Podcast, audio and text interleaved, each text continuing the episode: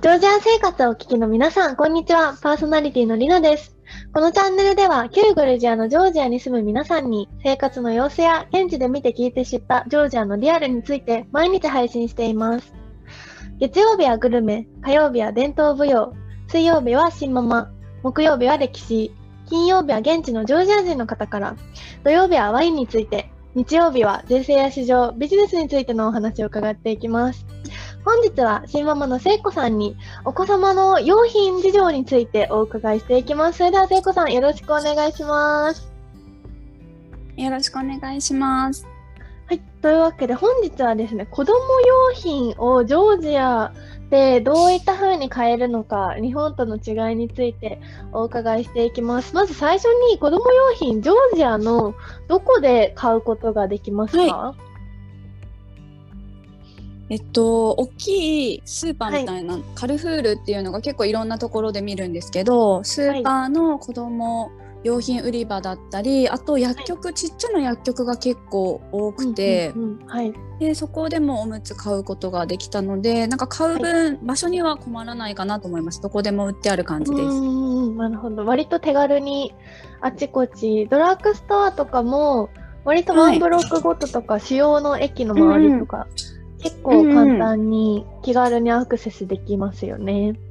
できますね。なんかこの日本でいうドラッグストアっていうよりもなんか薬局って感じじゃないですかね、はいちっちゃくて薬と化粧品類と、はいあとうん。うんなんか赤ちゃん用品だけみたいな、ね。割とコンパクトなお店がね、はい。多いですよね。多いですね。なんか、本当に病院行って、あのー薬をもらう窓口と、なんか、ブレ用品ここに一角、化粧品一角みたいな感じがうん多いですね、うんうんうんジョージアは。ですね。うん、でなんか並んでたりするから薬局のはい数結構あるなと思って。うん、ありますね。割となんか、うんあの、競合同士というか、違うブランドの薬局が道路挟んで向かいとか、なら横並びうん、そうそう横並びも結構ありますよね。見ますよね。うんなんか需要も多いんだろうし、買う側としてはとても便利ですよね。はい便利です。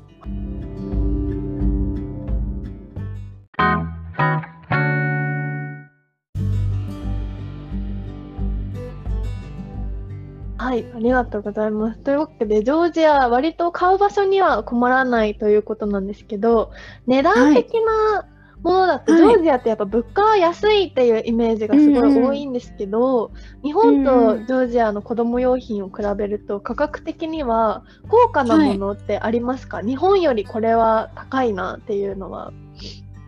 日本より高いなって感じたものは今のところないんですけどうちはい下の子が2歳で完全におむつなんですけど、はい。なんかおむつやたら高いなと思って計算してみたんですよ。はい。そしたら、えっと、うちの子が今10多分23キロぐらいで日本でいうと L サイズのパンツタイプっていうものを履いてるんですけど、はい。日本でいつもアマゾンで結構はい大量に3パックセットみたいなの買った時に1枚単価が多分25円から30円ぐらいの間はい。なんですけど、ジョージアで計算しても30円ぐらいだったので、日本同等かちょい高いかもみたいな。ああ、そなうんなんかそうジョージアの、うん、買い物の感覚から言うと結構高い高く感じるですね。ですね。うんジョージアの物価って大体なんか日本の3分の1ぐらいで、うん本当、シャンプーとかも割と安いかなっていう感じ安いですね。ですよね。に比べると、おむつってだ消消耗品、めちゃくちゃ消耗品じそうなんいですですよ。か。だからなんかエンゲルはい。係数じゃないけど、おむつ係数めっちゃ高くて、今の生。活だと。高いとじゃあ、ジョージアの用品でおむつ以外に高いものってあと何ですかはい、おむつ以外に高いなって感じたのが、はい。今子供が2歳と5歳で2人とも自分で歯磨きをするようになってくれたんですけど、はい。自分で持たせるとすぐあの、はい歯ブラシの毛先が分かれちゃう毛羽立っちゃうので、はい。あのストック欲しいなと思って買おうと思ったら、い1本安くてもはい6ラリぐらいしてて、うん日本円で言うと180円以上なんですけど、はいなんか3本セットとか売ってもなくてはい。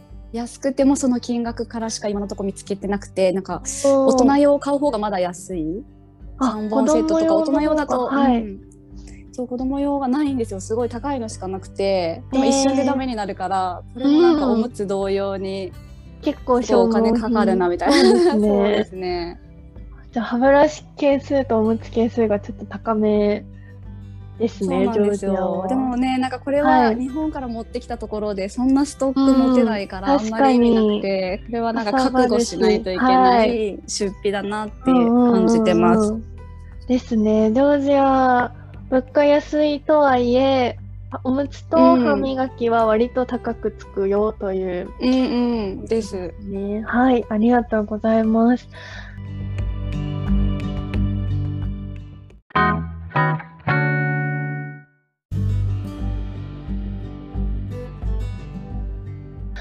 そしたら、その、日本のなんか品質とか、まあ、価格とかはい。相対的に見て、日本とジョージアの子供用品をいろいろ比べたときに、日本から、あ、やっぱ日本からこれ持ってきた方が良かったなとか、日本から持ってきてこれ良かったなって思うものって何かありますか、日本から持ってきてよかったのはその品質の問題もあるのはあるんですけどやっぱり、なんか日本語を忘れてほしくない、日本語もあ学びながら成長してもらいたいなって思った時に、日本語のものって全然買えないので、はい。うん、あのーちょっと荷物にはなっちゃうんですけどうちが持ってきてよかったなって思うのは、木木の積み木に日本語のひらがなとカタカナが書いてある積み木は持ってきてよかったなと思ってあのあプラスチック製品とかは結構いろい。ろまあ品質はあれなんですけど、んいろい。ろあるんですけど、例えばその今お子さんが好きなキャラクターのものとかがやっぱはいこっちじゃ手に入らないので、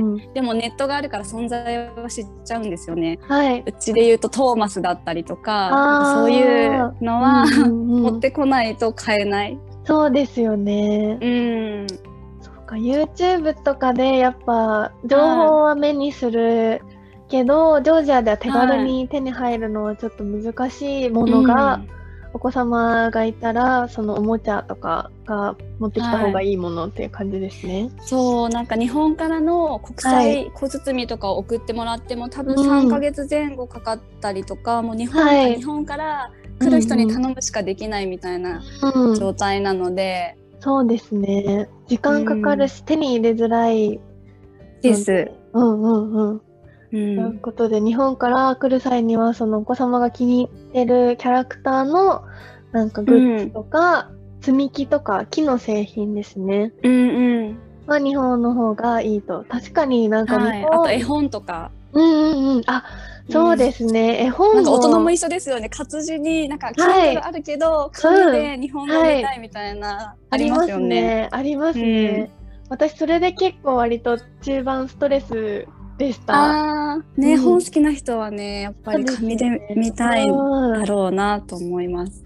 やっぱりなんかデジタルで割と何でも見れるけどやっぱり、まあ大人もお子さんももうなんか手に触れるものとかうん、字とかは結構大事ですね。日々のうん、活動を潤すっていう大事なそうですよが、ね。うん、あるので。あとメジャーな国と比べて、はい。来る人が日本から入国する人が少なすぎるから、はい、頼める人が いないってですよいうね難しさがありますね。難しさがだいぶもどかしいですね。うん、こうなんか例えばドイツとか日本人人口が多いところだと、なんか本当 SNS 経由とかでなんか頼めちゃったりしますもんね。うん、それがジョージアは難しいということでね。直行便がやっぱないっていうのははい大きそうですよね。うんうんうん、大きいですね。乗り換えしないといけないので、空輸便、うんその小包を頼んでも3ヶ月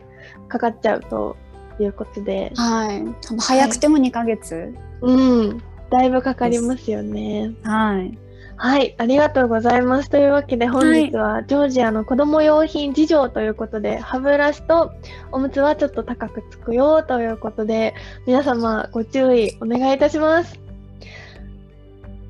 ではですね、こちら YouTube 版では収録の映像とともにリスナーさんからいただいたお便りへの回答も行っております。またノートでは出演者の方の SNS や毎週の放送予定を掲載しているので、ぜひ合わせてフォローの方よろしくお願いします。